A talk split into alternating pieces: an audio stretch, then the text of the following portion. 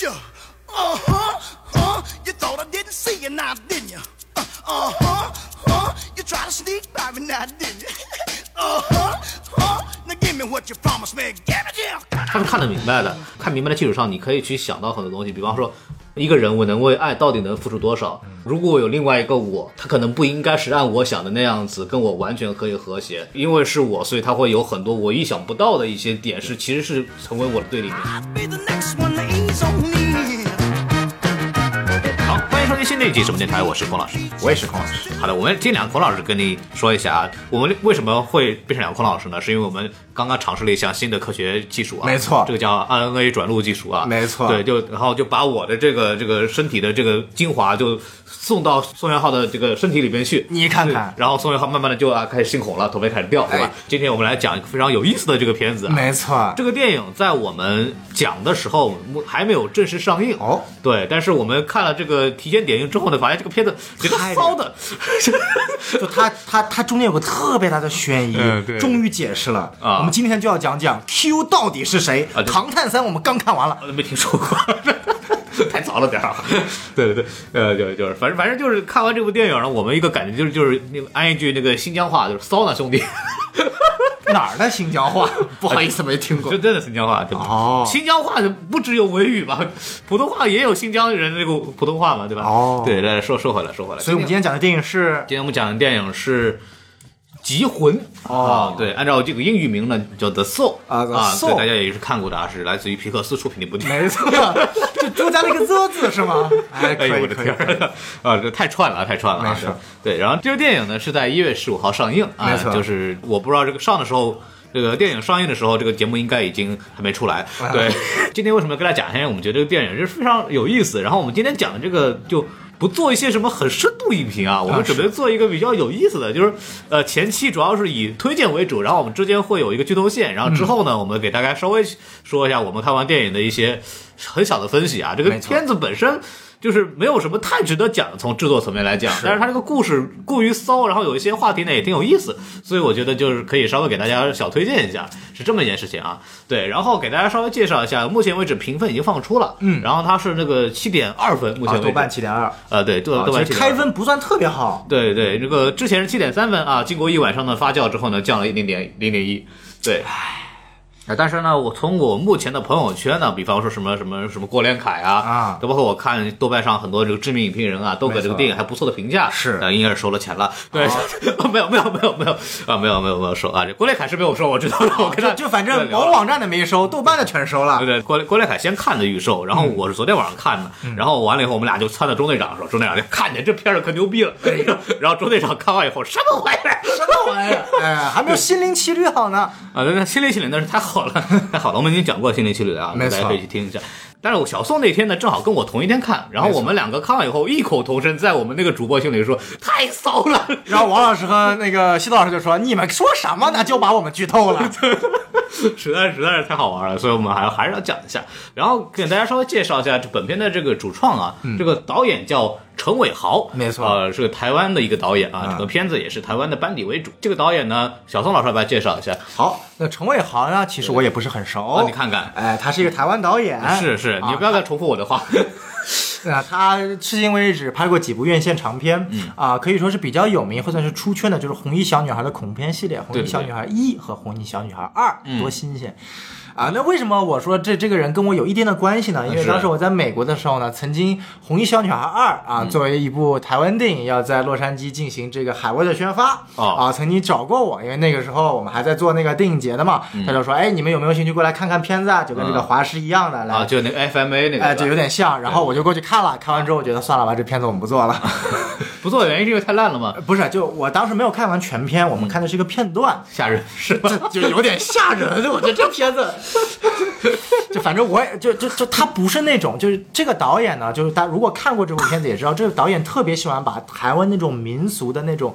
呃，我们可以说是封建迷信啊，或者说民俗的一些传统啊，一些鬼怪这些东西融进去这个故事当中，所以它不仅仅是恐怖，而是带有一种心理惊悚和暗示，以及那种细思极恐的一种感觉。哦，所以说这个其实呃，是我一直听说这个电影是陈伟豪拍的时候，我对他是有一丝的期待的。嗯，因为我觉得这并不是一部可能像啊、什么林超贤一样的被归顺的拍这个传统主旋律的原本的这个导演了。对对对，他这个啊不是那种北上导演的那种感觉。没错，他更有点像《拆弹部队二》的导演，就是借着整个国产这个所谓的商业片，再去表达自己的一个啊，对内容对，再说下去就不能播了。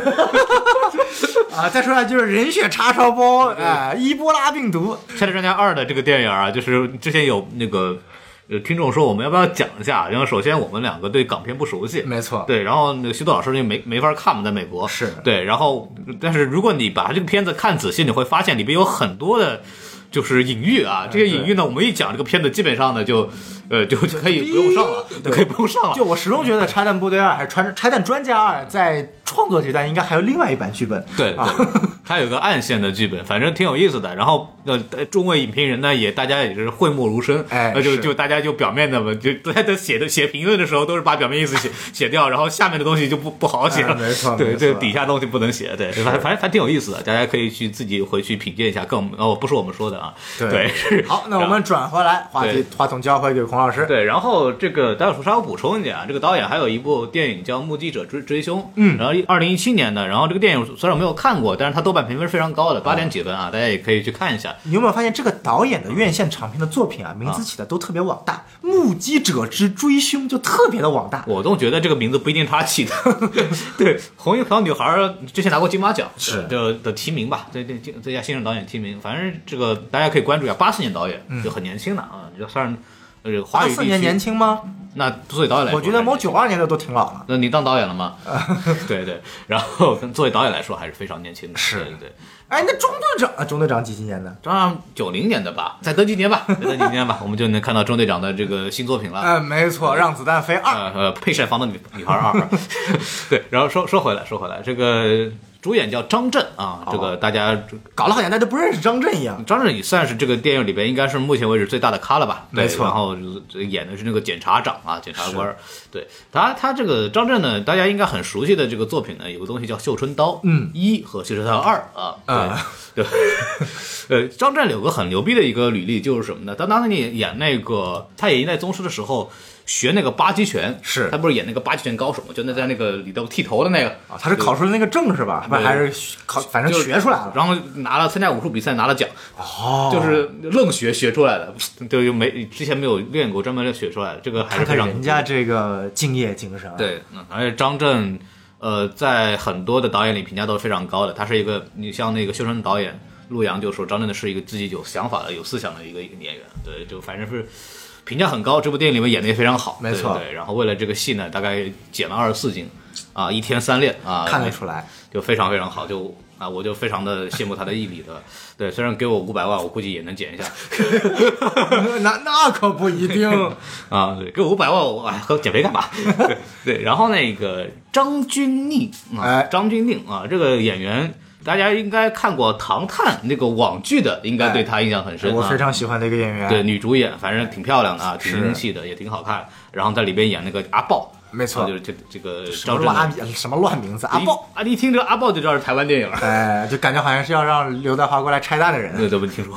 对，然后是在里边演那个张震的老婆，呃，演的挺好啊。这应该是一个警察是吗？对对对，哎，反正是那种特种部队的人。呃，女女警嘛，反正就是刑警，刑警应该是他们刑警这算是在同一个工作地方谈工作恋爱，还结婚了对，而且是上下级关系。啊！对，这个属于职场 PUA 吧？这个要举报吧？举报这个应该 Me Too 吧？而且还是检察长哎。对对对，你看这个就没法演花木兰，就有黑历史。哎，你看看人，我们经常说这个司法机关啊，抓人的审判要分开来。他们这一搞，哎，我抓了还把你审判，你当你是蝙蝠侠吗？啊啊，对啊，你看这个东西，而且这个体制果然就出事儿了吧？一会儿再说。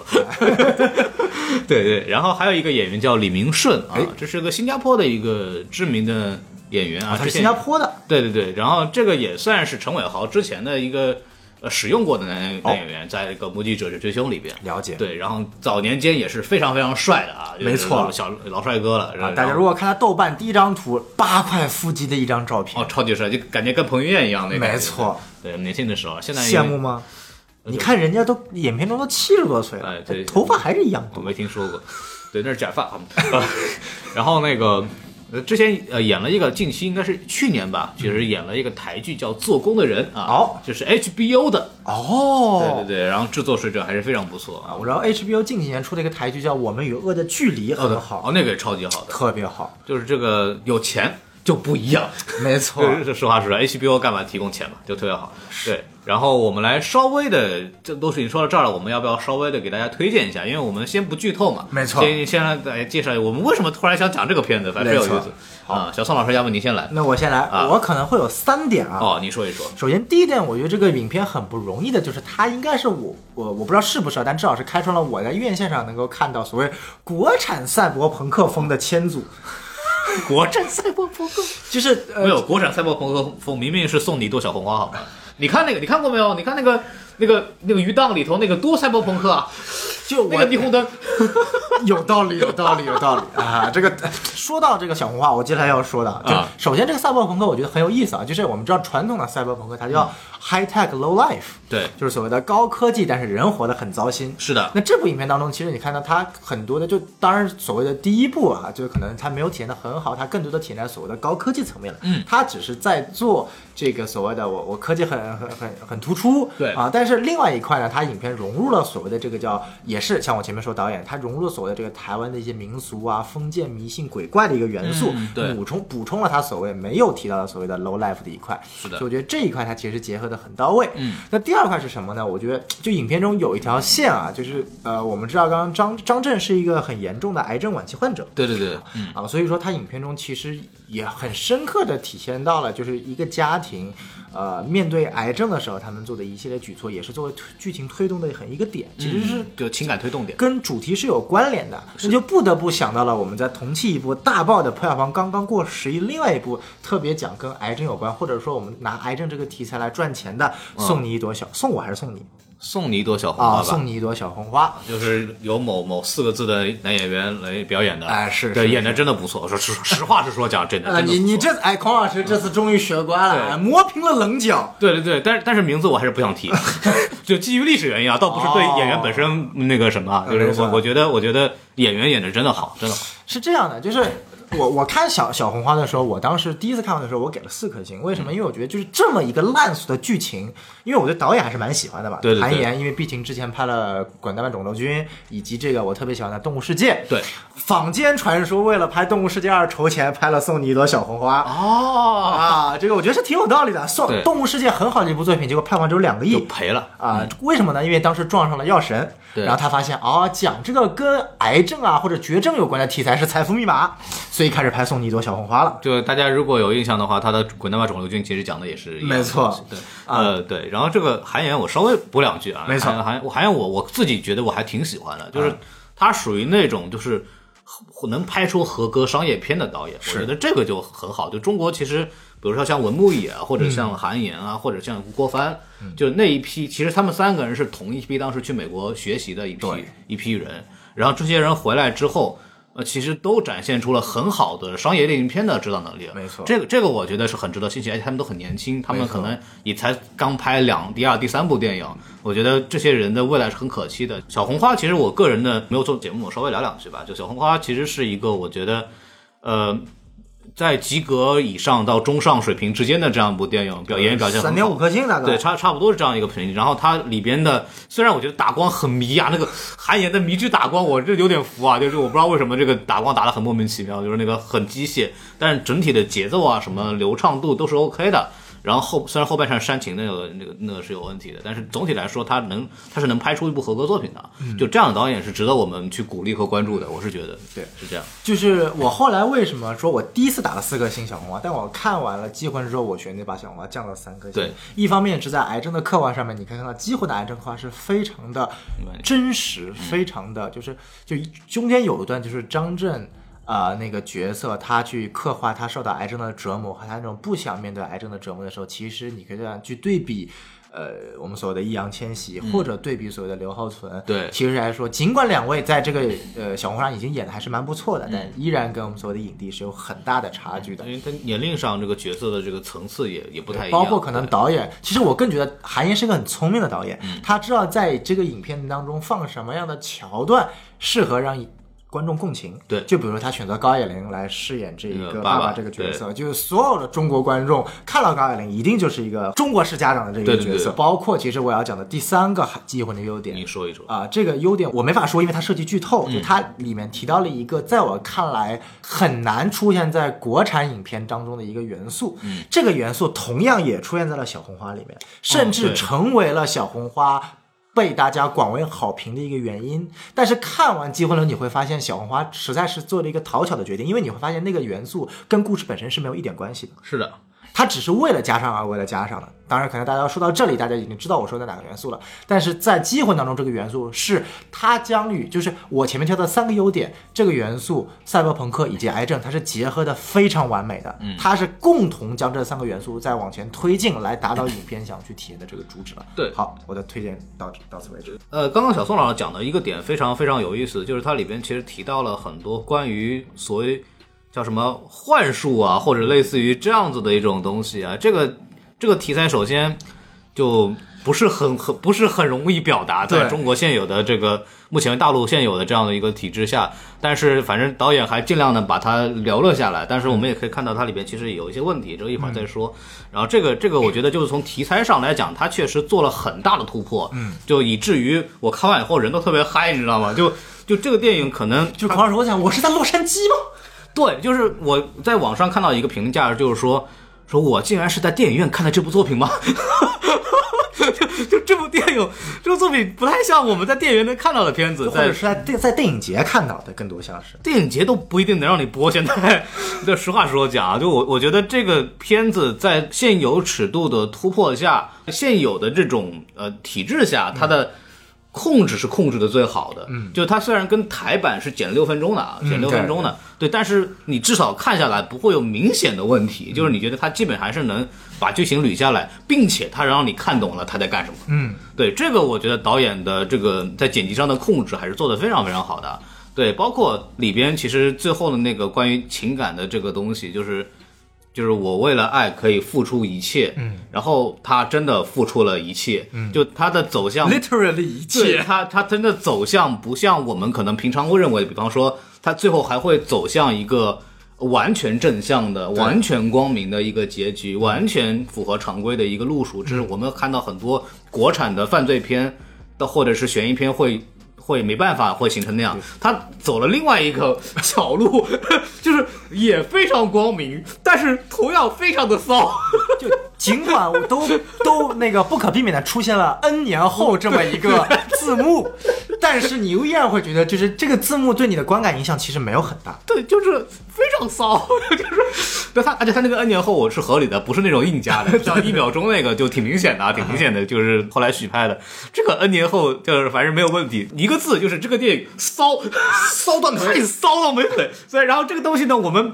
不讲剧情呢，就没法说，所以我们就目前为止就跟大家说，就大家如果有时间啊，哎，可以去看一下。没错，对，但是我我先，当然这个作为一个有良心电台，我不得不说，这个电影其实有很多很多的问题，嗯。就包括有些情节过于狗血，我从我的角度来讲，包括还有一些制作水平啊，包括你说那个赛博朋克那个事儿吧，对。哎，就就反正就大家一看就是这个电影没有太多的钱，哎是。没有太多的钱啊，对，但是啊，包括配角，其实我觉得除了张震和张钧甯之外，其呃，实其他演就全全篇演技就是靠这两个人撑的。对，基本上可能那个那个那个叫什么？那个万医生你是知道？李静还可以啊李艳李艳。还可以，我就是我觉得这剩下的人就没有什么很出彩的感觉，反正就你看到就是一部较小成本的，但是反正很有想法的电影，我觉得这个就很值得鼓励。大家就这个这个十五号上映之后，觉得有空可以去看一看，我觉得很值得体验的一种是感受。我把它形容成什么呢？就是嗯因为钟队长昨天晚上就跟我说，这个片子片子太烂了，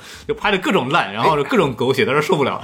然后我跟他说，你可以这么想，就是有点像我在洛杉矶的时候看《五十度灰》，哎，这有那感觉，就是就是你知道那个沉浸感。对，你知道那个片子就是没有那么好，对。但是你进去看，你感觉很 很开心，很爽，因为这个是大荧幕看黄片啊，那种很给你一种很奇妙的体验，这个体验是你在电影之上的，这个这个是很有意思的一种感受，就是你会感觉看这种电影，其实电影在跟你有互动的，对就是他一不断在满足说，我操，我能看到这玩意儿的一种猎奇感。对，这种猎奇感很强，就是我我不知道洛杉矶，我看五十，呃，就是就是我们知道，当时王老师有说过嘛，他看五十度灰，他的前排的几个女生是一边看电影一边跳舞的。对对对，很嗨了。对，就是你会感觉你的内心就是在一边看电影一边在跳舞的一种感觉，看这个机会。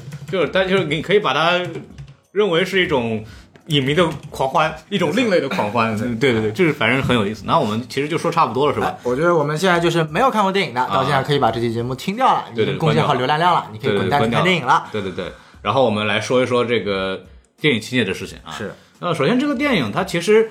呃，也是有原著原著小说的，叫《对移魂有术》，作者叫江波。哎呀，先说一下这个电影大概的这个剧情，看大家看过电影，你大概对这个电影剧情应该有了解了。对对，这电影其实也也挺好懂的，也没有不是特别难。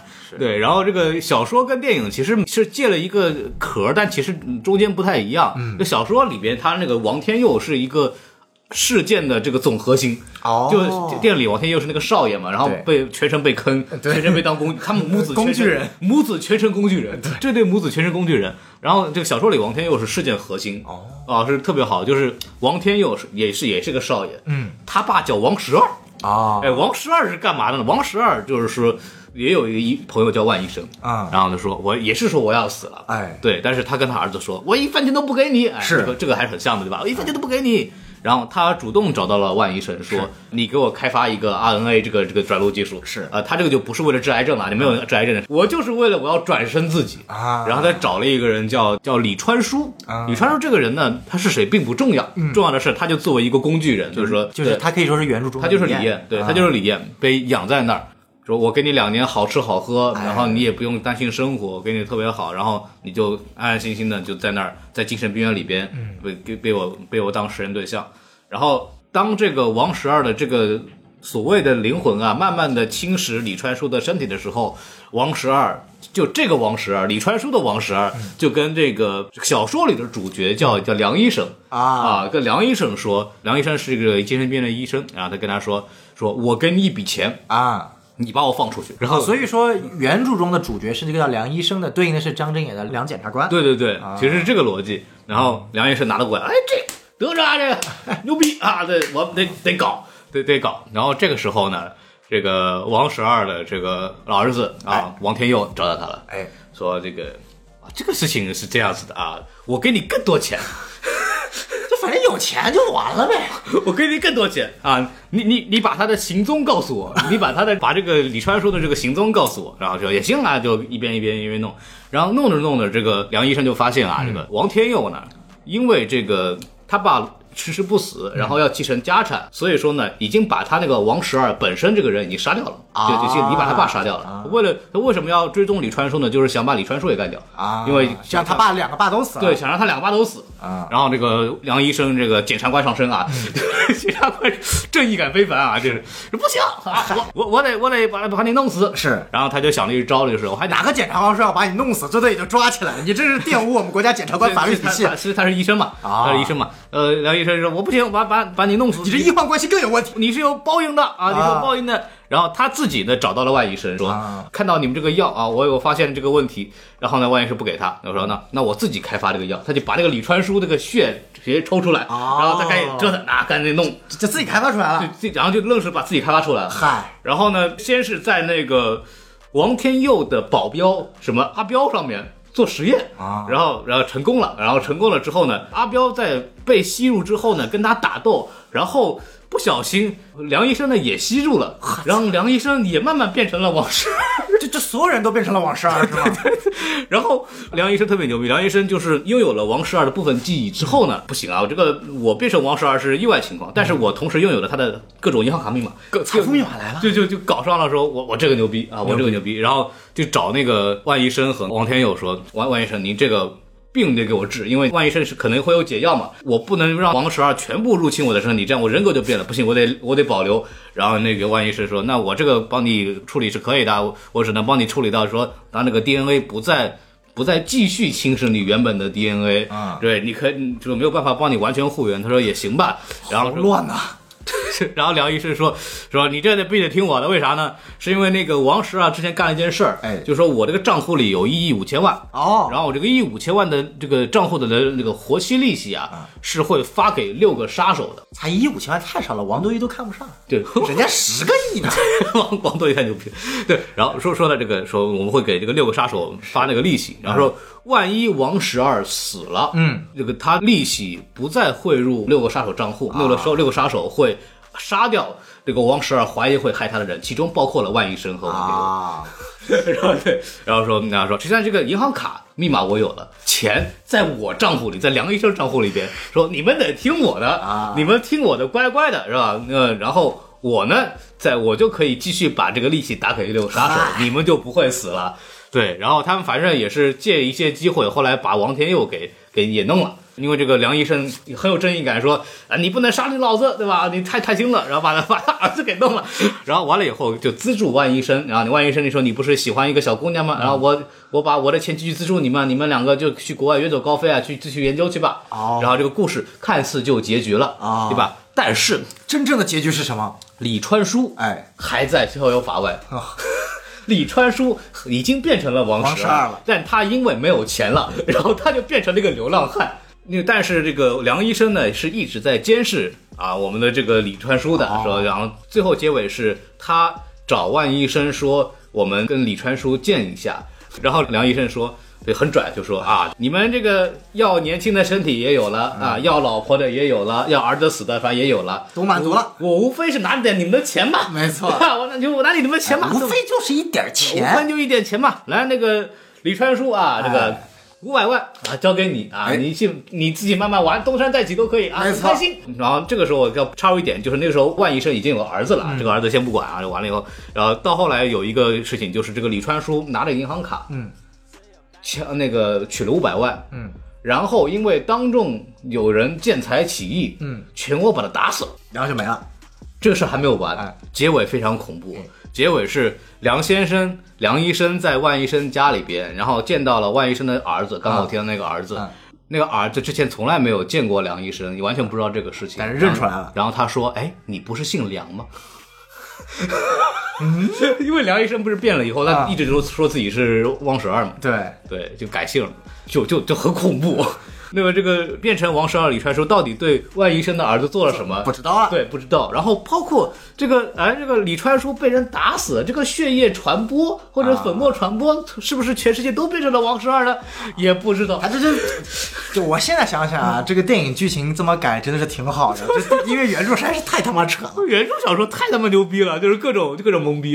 对，所以说这个原著小说应该是国内的一个网文题材对是吗？然后等于说是国内的原著题材，国内的投资团队，国内的请了整个台湾的制作团队和导演过来导了这部作品。就我这个细节我不是很清楚啊嗯，对。所以说就原著它本身它不是一个犯罪片，它不是一个由一个警察视角切入要去解决一个犯罪的犯罪片，对对吗？它它原著然后原著也没有这些所谓的这个呃蛊巫术题材，没有啊。那我觉得其实是影片，那那真的是影片这个剧本蛮屌，它能把这些东西全部融进起来，并且能以一部犯罪悬疑片的一个视角切入去讲。虽然呃人物的大概的这个名字有所保留，但是基本上这个故事结构是完全全新的。对，它原来就是个科幻惊悚片，到最后变成了玄幻惊悚片。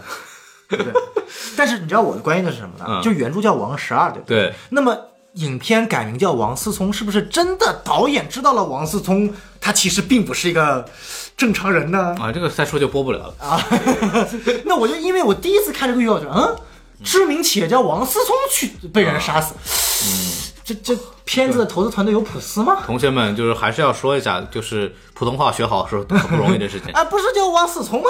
对，哦你你这个台湾话咋咋咋这样说话嘞？不是王思聪吗？但是是王思聪啦。哦其实你要结合台湾的普通话的发音，你会觉得细思极恐的啊啊！对，这个人家齿音字不分。哎，王思聪啊，啊，王思聪啦，嗯到底是王世聪还是王思聪啦，就分不清楚了太恐怖了这个电影。啊，再播呀！哎，喜马拉雅有没有这个这个万达的投资啊？呃，喜马拉雅给我们限流了，哎，是是是，啊，嗨，这啥？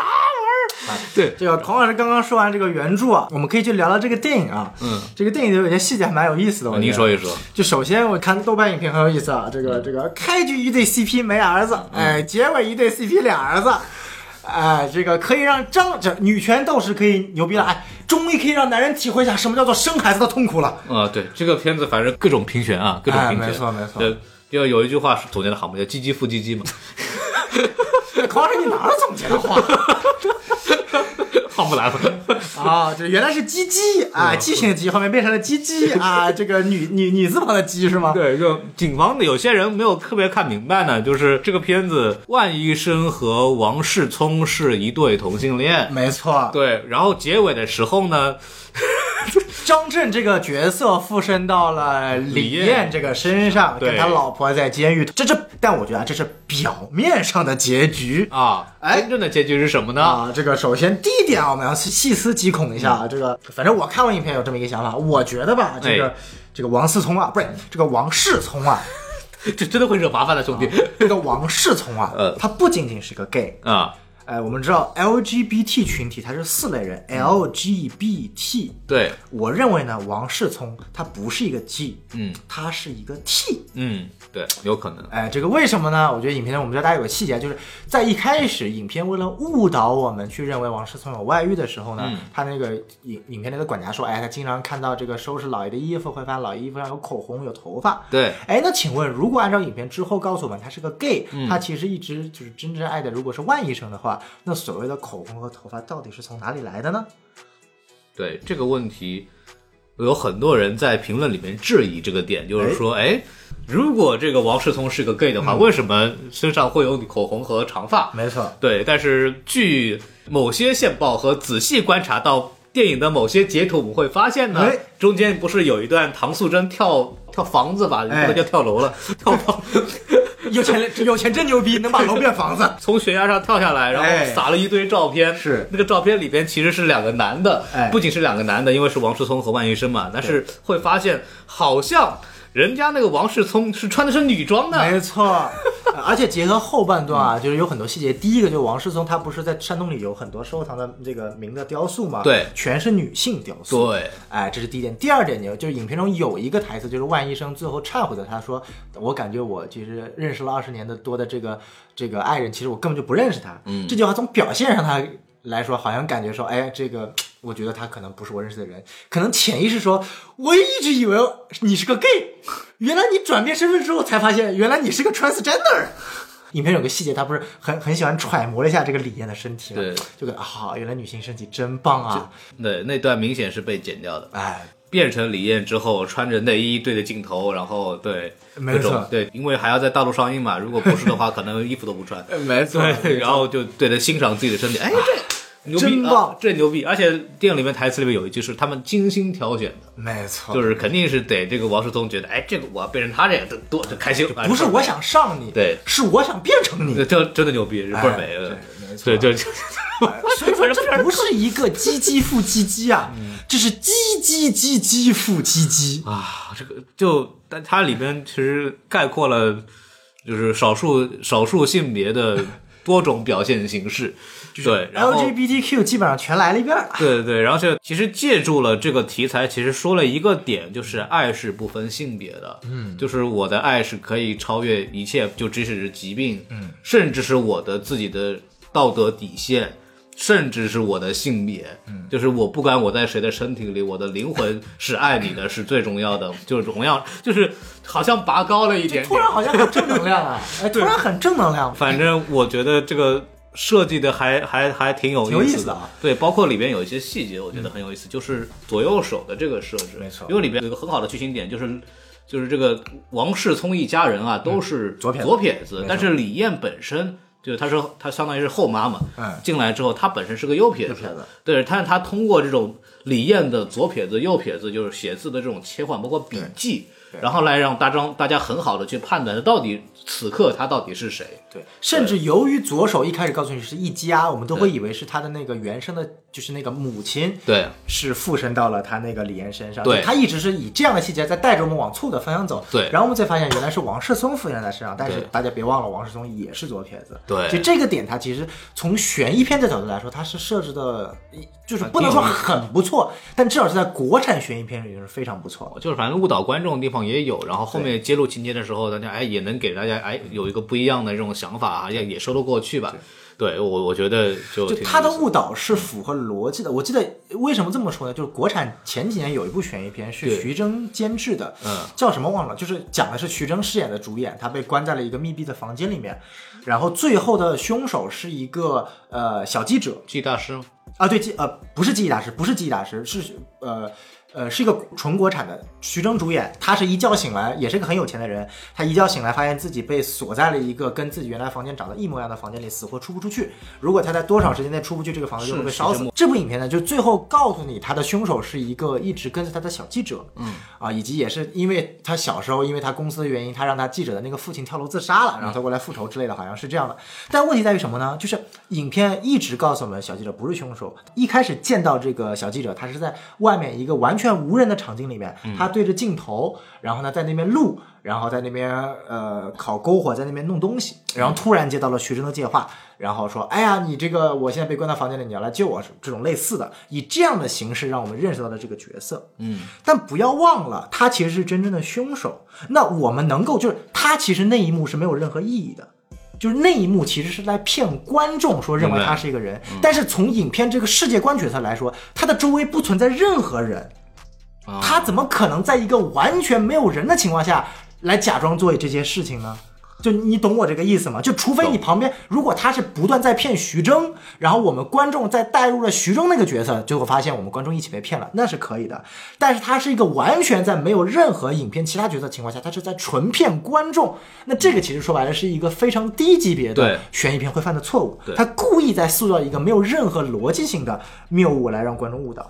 但这部影片骗你而骗你但这部影片它设计的很好。包括他那个张震后来推理出，推这玩意儿推理推理推理出，原来原来你是王世充，我操！然后当时就 我操什么玩意儿？对对对，关键那个演的之前演的还贼像，就是那个两母子对峙，然后就是啊，感谢你演的那么好了。我真以为说，我操，这他妈有有有真的有幻术，真他妈有有问题。而且那个李艳那个角色把把故意把手指割破，然后然后就各种我操，哎，其实那个地方我其可实有可会玩了嗯有个疑点啊，就是为什么？就是他为什么那一段要把那个手指割破？我觉得应该是跟他那个施施那个法术那个东西是有关系的。啊然后而且他有一点是李艳晕血，对李艳晕，就我的想法是什么？就是如果按照纯，就我们先一种观点，就是我的想法就是就是不涉及法术，这个这法术全都障眼法。如果纯粹从科学角度来说，就是王世聪入侵了李岩这个身体，但是李岩的记忆。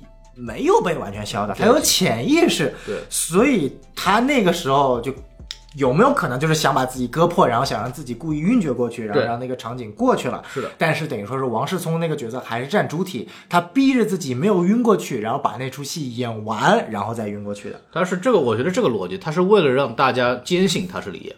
啊。对我就是我觉得这个，我觉得这是个好设计。但是这个点又为什么有问题呢？因为别忘了后面有一段，王世聪控制的李艳，他跟万医生说：“为什么你的实验会让我依然会会得晕血症？理论上，李艳晕血症是李嫣的，不应该是我得。就是他在那个时候。”就在影片的后半段，还在向万医生抱怨有晕血症，所以按照逻辑来说，前面他应该不会拿晕血症这一块儿来做，因为他那个时候应该是认为自己没有晕血症的，所以我更倾向于是李嫣那个时候还有自己的，呃，有一点潜意识，但这个时候遇到一个问题，哦，是这样子的，嗯我我我他应该早就知道，对他应该早就知道为什么？因为最开始的时候，嗯。王世聪被杀死，就本体王世聪被杀死的时候，他就是晕过去了。嗯。他那个时候应该也就意识到了。啊，对对对，我觉得是这个逻辑，就是他因为他当时就是因为晕血晕过去的嘛，然后他当时应该就已经意识到了，就是说，但是那如果在这个点他完，因为他原来只是割破一个小口嘛，如果那个时候是王世王世聪完全控制李岩，他完全就就就我我的意思就是，一包就我的意思就是，他是他那一段就是故意的，他本来就演的嘛，啊然后他演完以后，巴拉一晕晕血，让大家就坚信他就是李嫣，啊他不是王世聪。但是那个时候大家根本就没有想到王世聪，大家想到的是李艳和他的母亲啊，他的完全没有必要。就他那个时候希望大家坚定的是，我李艳真的被母亲附身了，而我不是李艳，那为什么还要再设计这个所谓的晕血症呢？你说的有道理。而且那段我觉得是有 bug 的，因为那段给了一个闪回镜头，而那个闪回镜头其实是给我们观众看的。嗯，嗯就是所谓的那段母亲的镜头，而那个镜头就犯了我前面说的那个问题，他在整个故事的世界观里面是没有任何逻辑的。就正常，如果真的是他演的话，他根本不可能存在那个闪回镜头，而那个闪回镜头只可能是给我们观众看的。那那个我觉得设计的是没有意义的，嗯，就就只是让我们观众坚信那个时候他是他是那个母亲附身，但其实那段他是根本不存在的。估计是视觉效果。还有一种逻辑去解释，就是说、这个多这个震慑人心啊！嗯我这玩意儿写一个哇，血里哗啦的，然后我这么一弄，对吧？这个东西给人的印象就有一种非常深刻的体验，就是完全想不到那个地方去。没错他他有他可能是这个样子个逻辑。然后我还有一种解释，嗯就是这个影片它不是被剪了六分钟吗？嗯我觉得六分钟不可能都是这个他妈在看自己的这个身体，对对不可能剪那么长。看六分钟，啊，我觉得还有一点就是影片可能没有讲，就是真的是有鬼怪这个技术的，不是这个就就就有这个封建迷信的，嗯就可能我在觉得原拍摄的没有剪的版本中是真的存在所谓的一个鬼怪附身，或者说这个这个诅咒的。为什么呢？就是影片中有一段就是就是张钧甯饰演的那个角色进入那个凶案检查现场的时候，真的那个牛皮带是浮在空中，然后啪嗒一下掉下来。就那段是我当时看到那个场景的时候，我是因为我本来觉得这这影片不会在呃在国内上映，就至少点映了，对，或者说至少这种按照套路来说，都是拿这个所谓的呃鬼怪做做做做噱头。嗯，但是那个时候他真的是浮起来了，就你很难你很难解释嘛，不太像一个物理，上能解释。而且如果你真的想不要鬼怪，你影片中随便解释一下，后面它里面有个机关让它浮起来，或者说这是李艳设的一个把戏都可以。但我就是没有解释，它就是浮在空中，啪嗒掉在地上，就那个是让我觉得就是很瘆得慌的一点。嗯，对我我我同意，我我就是我也是认可，就是它非科自然科学的那个东西，它一定是经过一些处理的。对因为因为你感觉它其实没有少介绍，在前期案情解释的时候，没有少介绍关于这个什么颠茄啊这些东西的这种这种东西，但是后续他没有收拢回来，你发现没有？所以说他一定是。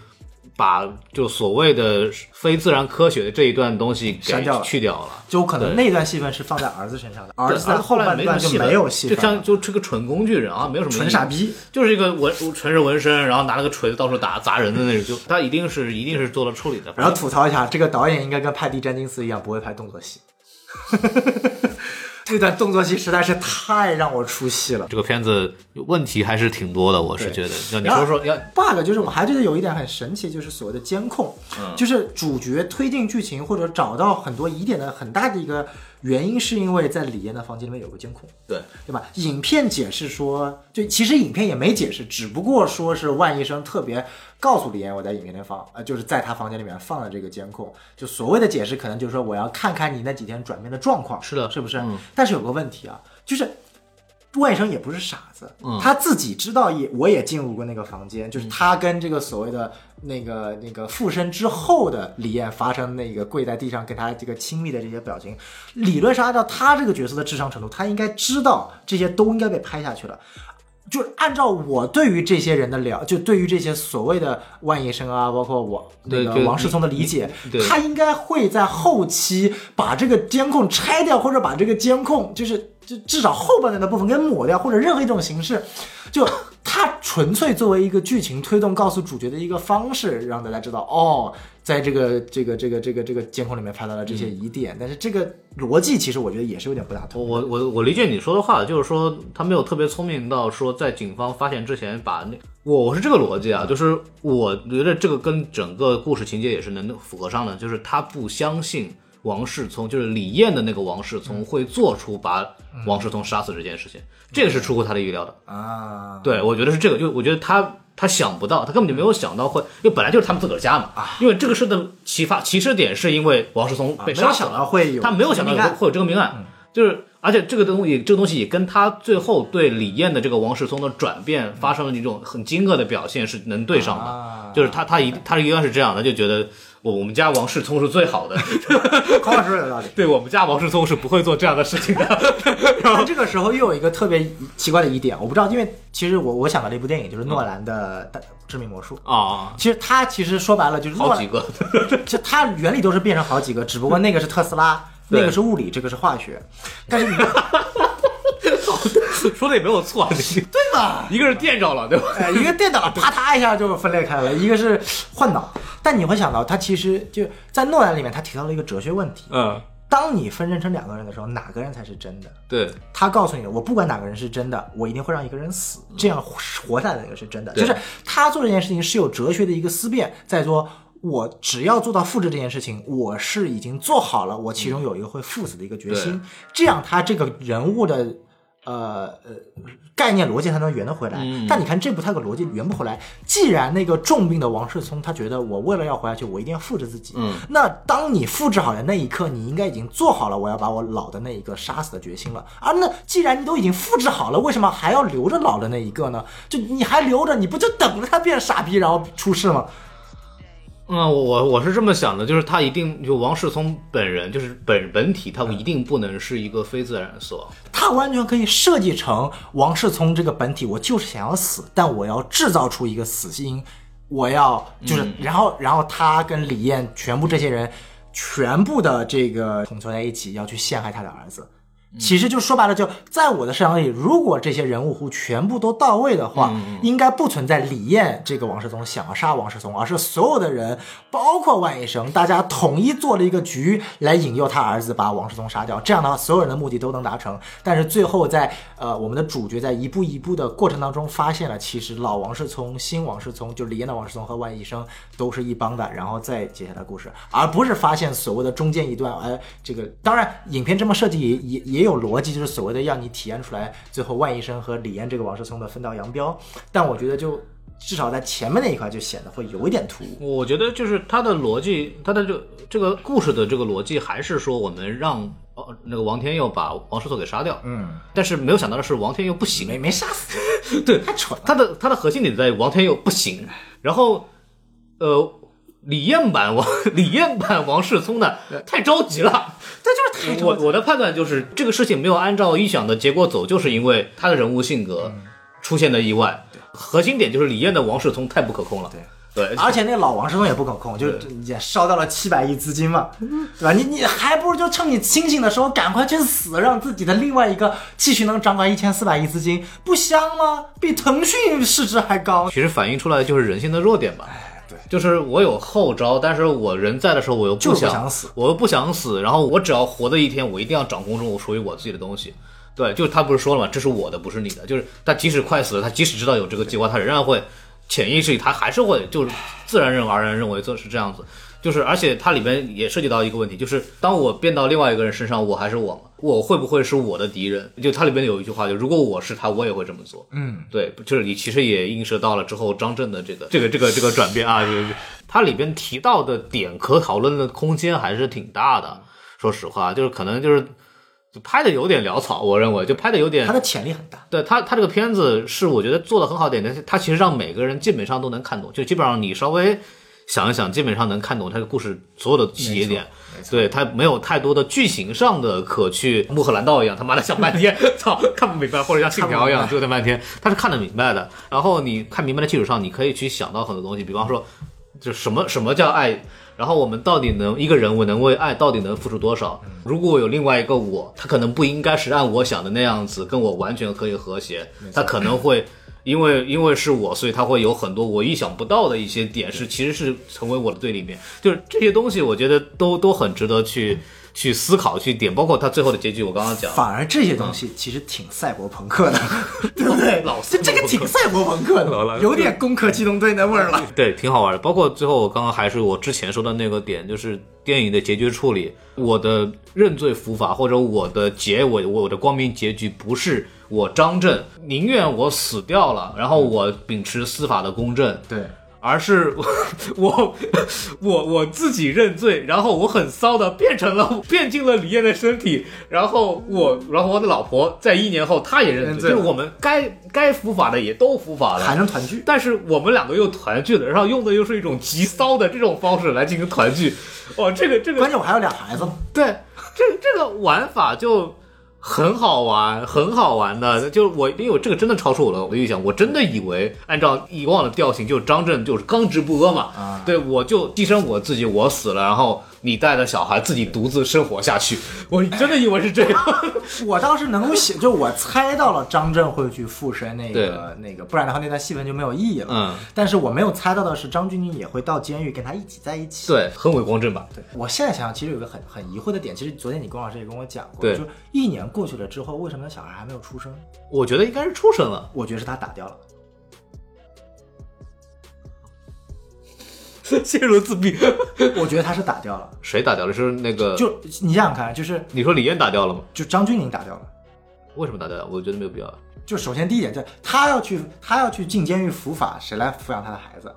就这个可以给那个，这个我相信还社会制度还是有这样的。那我不清楚，但我我就我我我宁愿想的就是，他可能会选择，就是为了要去跟这个所谓的牺牲的一切来挽救自己的丈夫团圆，嗯他选择了把小孩打掉。呃，当然我不知道李艳那个肚子里的到底最后是什么情况啊就理理论上王世聪没死，对吧？在在这儿在李艳肚子里呢。呃王世王世，因为最后是拿王世聪的带有王世聪 RNA 的精子和什么结合，最后生这个孩子嘛。哦，这个倒这个倒是怎么说呢？我不一定啊。按照本来的逻辑，应该是等这个小孩长出生之后，然后再做移植。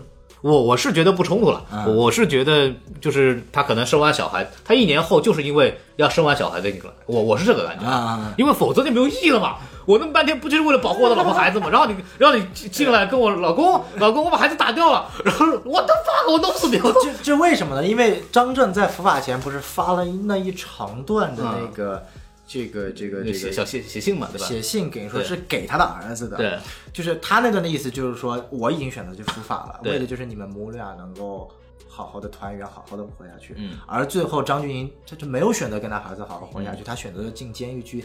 呃，我们不知道这是审查原因还是他最后怎么设置了。那既然他既然就等于说他选择了去见张震，嗯意味着他没有往张震去这个给他他不是像张震想的那样去处理这个事情。那我觉得我我觉得我我觉得是这样，他其实也是跟这个电影的大逻辑是一样的，就是我为了爱可以做任何事情。，对就，我为了爱你，我连孩子都可以不要了。我还是我还是认为女，权主义，生孩子太垃圾了，为什么要生孩子？我觉得我还是认为孩子应该是生下来的，否则没有必要等一年，这是第一点。嗯第二第二点是这个。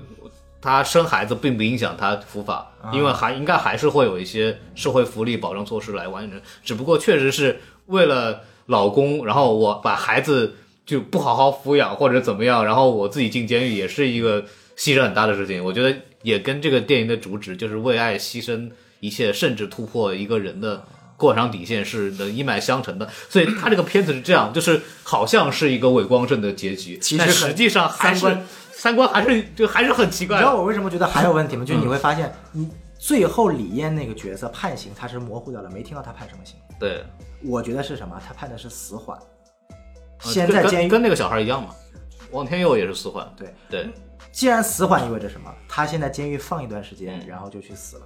所以张钧甯想方设法，我觉得张钧甯为什么进监狱的最大理由是建议他在最后一面。这个时候我就要给你科普一下了啊。罗翔老师曾经说过啊，死缓基本上等于死不了。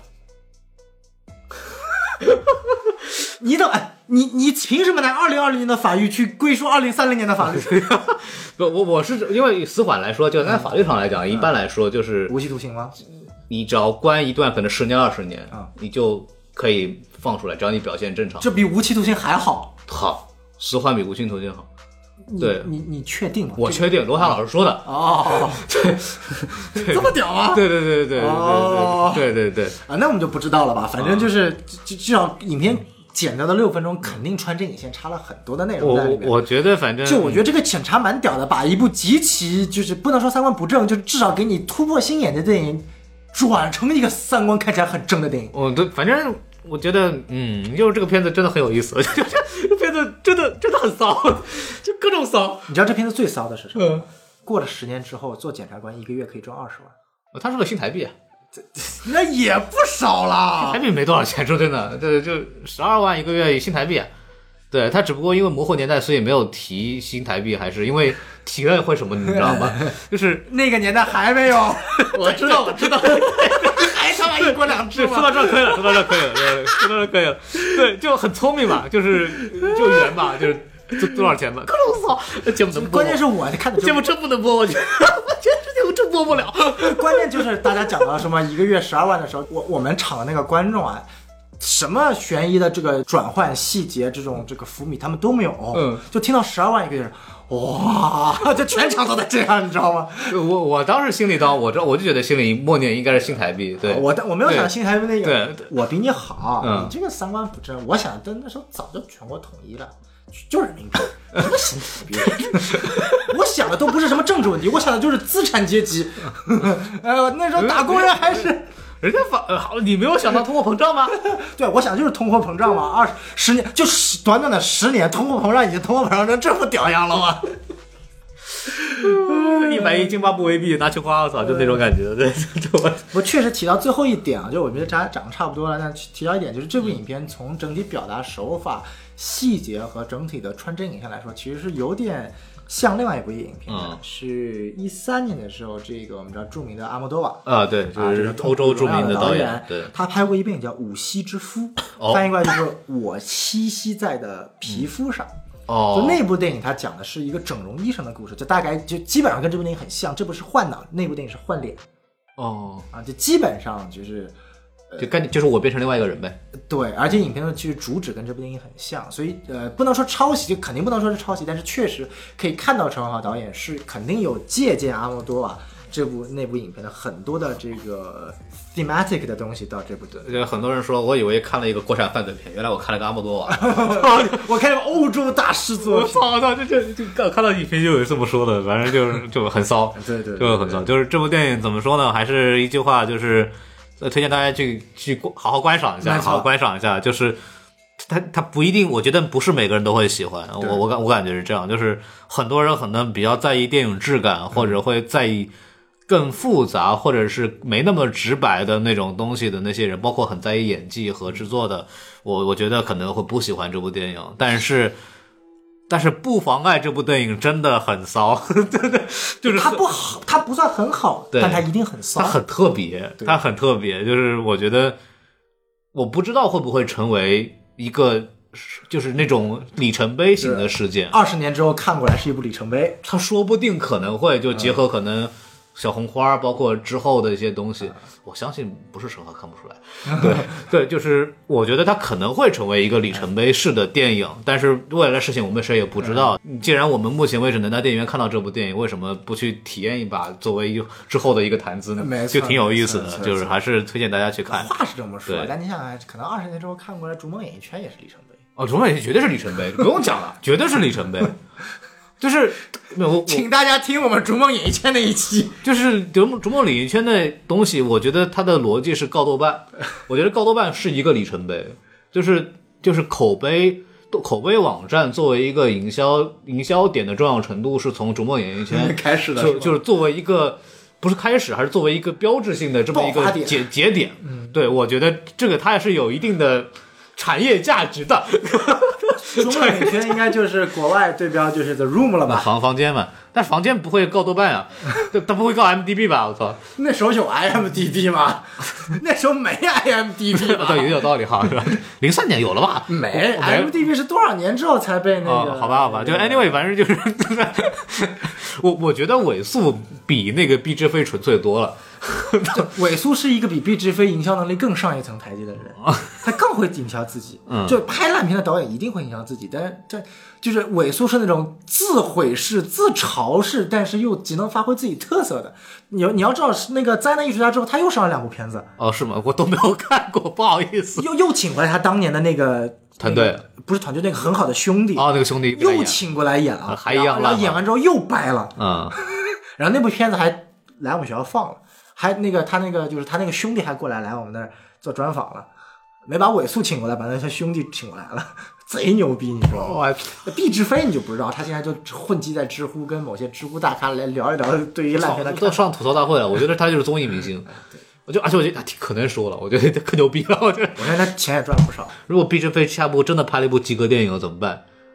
那可能就真的就是一个所谓的综艺造型国内影视圈的一个神话了。我操，我觉得不是不可能，就然后是想拍一部普通的电影不是一件难事，对于他来说，还真不一定，就是对只要他不作死，他不需要真拍嘛，他只要这个空导演空壳，一个好的团队真的想做营销，比如说我我一个经纪公司，我明白团队过来就是挂名嘛挂名嘛，就是对然后把。他做上来，身价提高。但是我严重怀疑毕志飞以毕志飞的性格，他一定不会善罢甘休的。关键就是他这个性格太他妈犟，他就觉得自己就伪他觉得自己会拍就伪素，他是知道我拍的是烂片，嗯，但是有观众。对毕志飞是觉得我他妈拍的就是好片，你们不懂，对，你们评评分体系都是错误的。对，就可能像今天今天的陈凯歌，不要再黑陈凯歌了，陈凯歌事情够多了。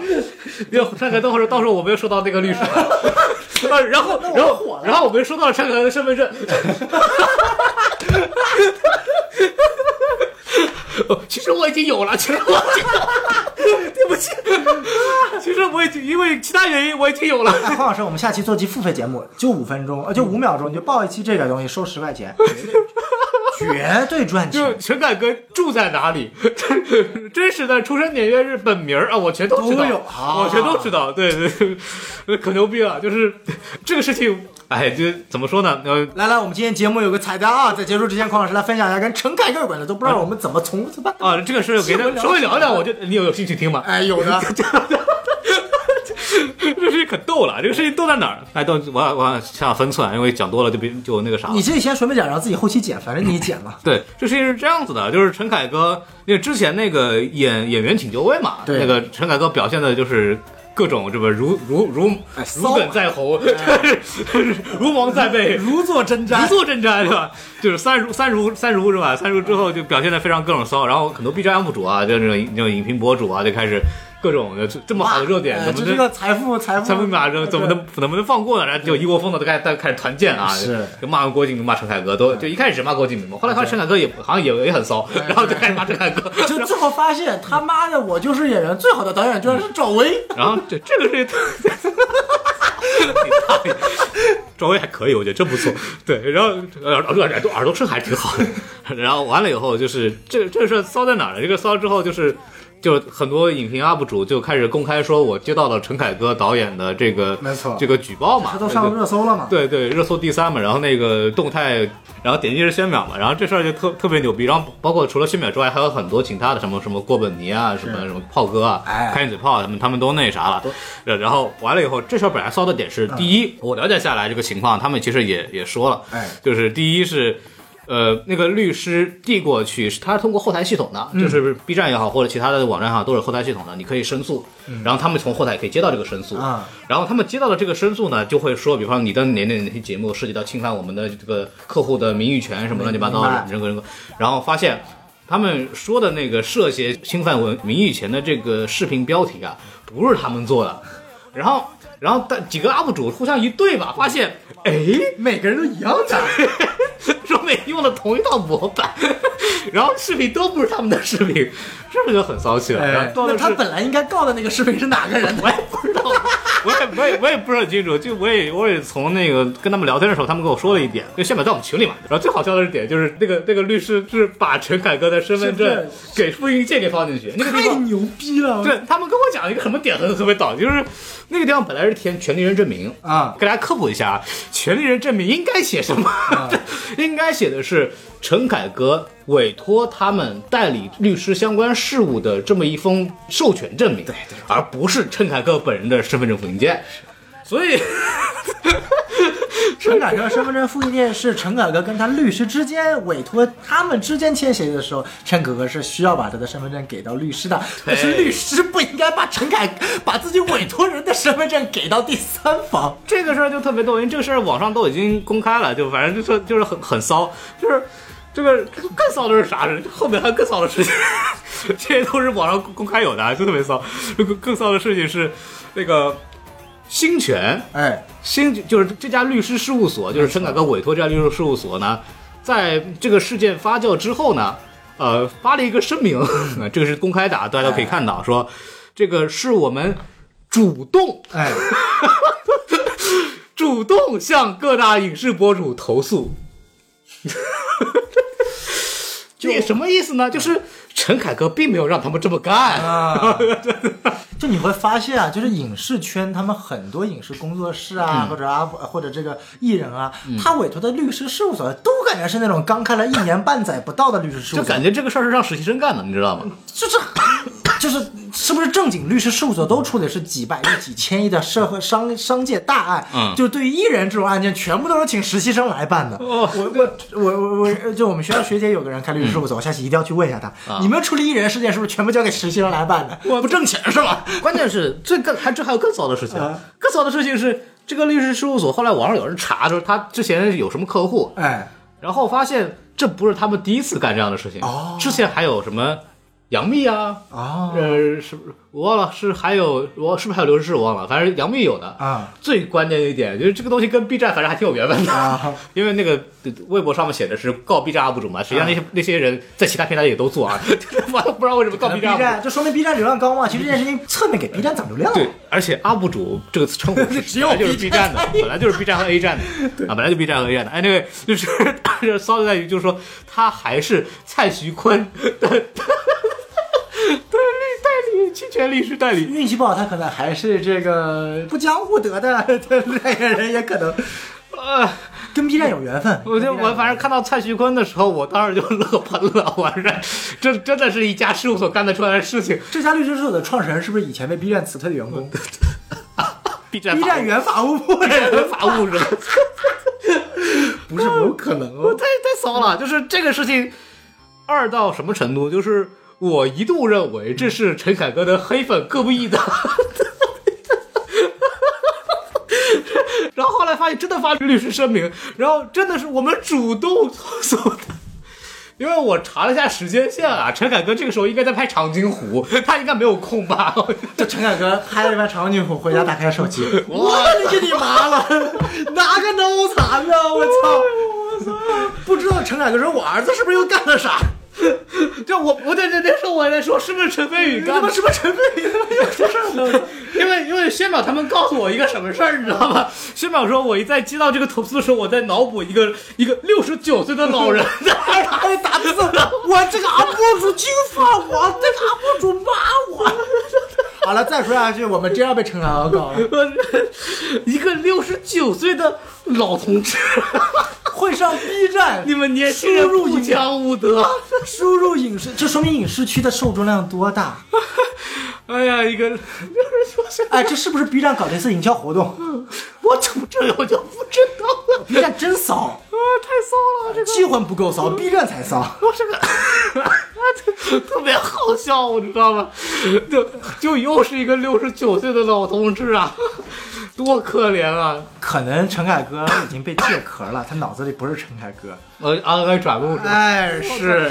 哦，我操！呃，这事儿我就说到这儿吧，再说就 就太多了啊，太多了。好，我们今天结个尾吧。接着哎赶紧感谢大家的收听，然后希望我们希望大家喜欢我们这一期，我们不是那个乱聊的，我们是有备而来的节目，没错 我们最后我们圆回来了，对不对？啊就像相声一样，我们最后圆回来了。就某人是被借壳的，对，反正就希望大家喜欢这样的一个随意聊天的节目，然后就借机推荐一部非常有意思的电影和讲了讲这个非常有意思的事情，然后是。这个节目反正挺短，应该能很快的剪出来跟大家见面，然后感谢大家的收听，好嘞。然后欢迎大家关注我的微信公众号 S M F M 二零一六。啊哒哒哒哒哒哒哒陈凯歌二零一六啊对对对，陈凯歌二零一六想法嘛，然后加入我们微信公公众号之后还可以加人啊，因为最近有段前段时间我因为太忙了，所以很多加人的这个消息我就没有去弄啊，大家如果这个看到的话，有可以再重新再加一次啊！大家赶快再加，孔老师马上可以把大家加入三群里面，三群有很多很多是啊，很多博主啊，很很多隐藏的大咖，我我就这个我就不说谁是谁了，因为那个就他那个啥自己去发掘。然后我们就说到这儿吧，然后感谢大家的时间，我们说声再见，拜拜拜。拜。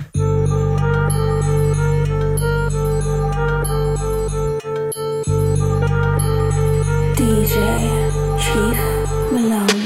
人们都树上却无重复的树叶，但被教育成了大海中相同的水滴。还对对生活中所有的真诚致谢，只能在夜晚舔着伤口，默默感受委屈。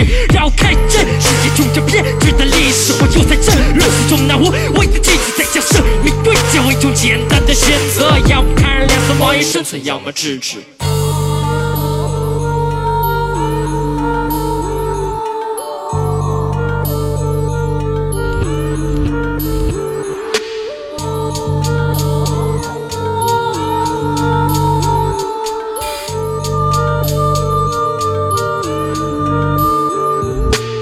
I got a feeling. I said my soul, I got a problem, what you want? 在周遭乱地上 free about you，而 free about us，一次一次把你击垮，然后再唤醒骄傲，把自己抱紧，再抱紧其他的国手相让，把期望耗尽的叫醒我，路上跑的向往。当我被压迫和打击在地上，黑夜中慢慢的失去了力量，不感觉像你黑暗隧道里总有光亮。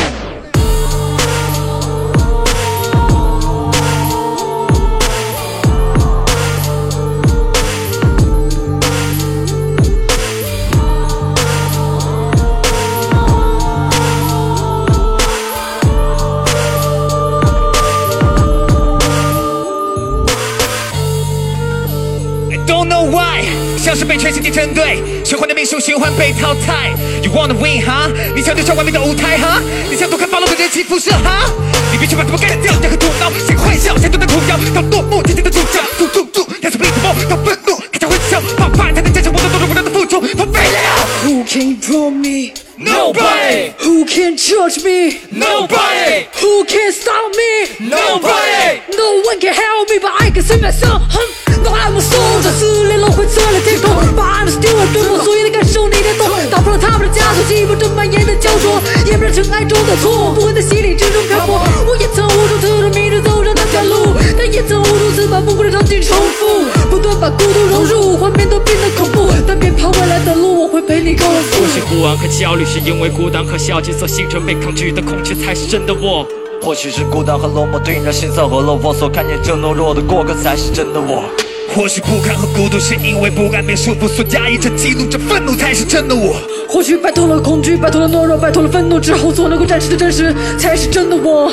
或许不安和焦虑是因为孤单和消极所形成被抗拒的恐惧，才是真的我。或许是孤单和落寞对应着心酸和落魄，所看见这懦弱的过客才是真的我。或许不堪和孤独是因为不甘被束缚所压抑着、记录着愤怒，才是真的我。或许摆脱了恐惧，摆脱了懦弱，摆脱了愤怒之后，所能够展示的真实，而这就是我。